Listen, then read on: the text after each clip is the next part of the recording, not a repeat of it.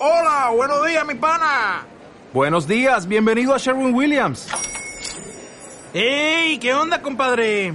¿Qué onda? Ya tengo lista la pintura que ordenaste en el ProPlus app. Con más de 6.000 representantes en nuestras tiendas listos para atenderte en tu idioma y beneficios para contratistas que encontrarás en aliadopro.com. En Sherwin Williams somos el aliado del PRO.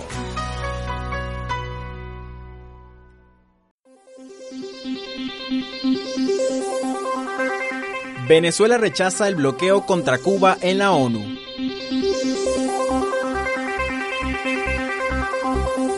El canciller de la República Bolivariana de Venezuela, Jorge Arreaza, reiteró ante la Organización de Naciones Unidas su rechazo hacia el bloqueo financiero impuesto por el gobierno de los Estados Unidos contra Cuba y para reafirmar lazos de cooperación y amistad bilaterales.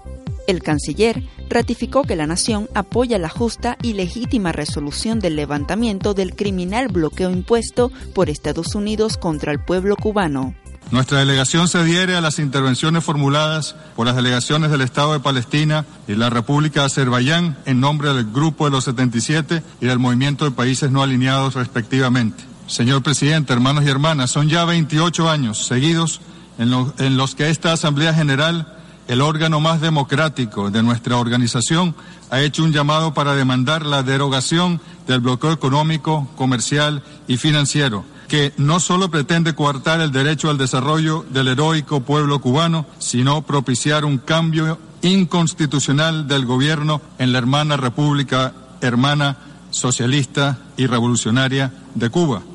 La de Martí, la de Fidel, objetivo político que no han logrado ni lograrán jamás el pueblo cubano está resuelto a ejercer su derecho inalienable a la autodeterminación y a definir así de manera libre su sistema político, económico, social y cultural. En ese contexto, aseguró que el pueblo cubano está resuelto a ejercer su derecho inalienable de la autodeterminación ya definida y de manera libre en su sistema político, económico, social y cultural.